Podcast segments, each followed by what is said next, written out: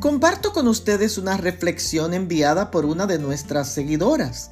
Desconozco su autor. Aquí les va. En una noche fría, un multimillonario se encontró afuera con un anciano pobre.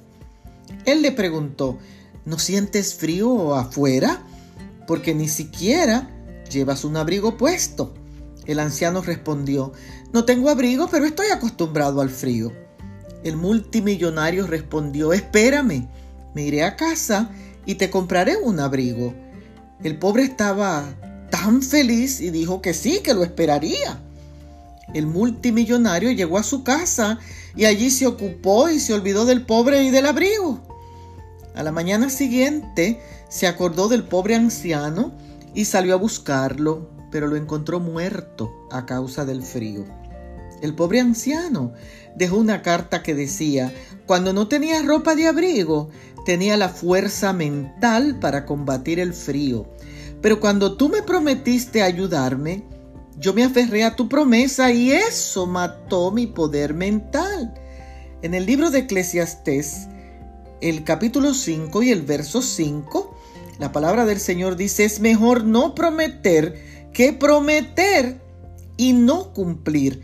Moraleja de la historia, no prometas nada si no puedes cumplir tu promesa. No deje que tus palabras te hagan pecar. Bendiciones.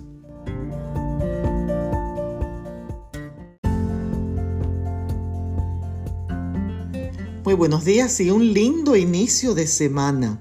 En el día de hoy leemos en el libro de Jeremías, el capítulo 13 y el verso 23.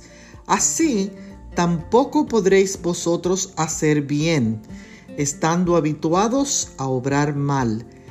El texto de hoy nos dice que nosotros estamos habituados al mal, ya que los placeres mundanales nos alejan de Dios, nos atan y forman un inconveniente para la obra redentora de Él en nosotros. Por eso es necesario permitir que el trabajo del Espíritu Santo en cada uno de nosotros pueda cambiar toda nuestra naturaleza pecadora y poder recibir el perdón que Cristo nos ofrece, borrando nuestra desobediencia del pasado. Que en el día de hoy podamos reconocer nuestra esencia pecadora y habituada al mal y trabajar con ahínco y decisión de resistir esos malos hábitos y además esforzarnos por cultivar los buenos hábitos con la ayuda de Dios y presentarnos ante Él justos e irreprensibles. Bendiciones.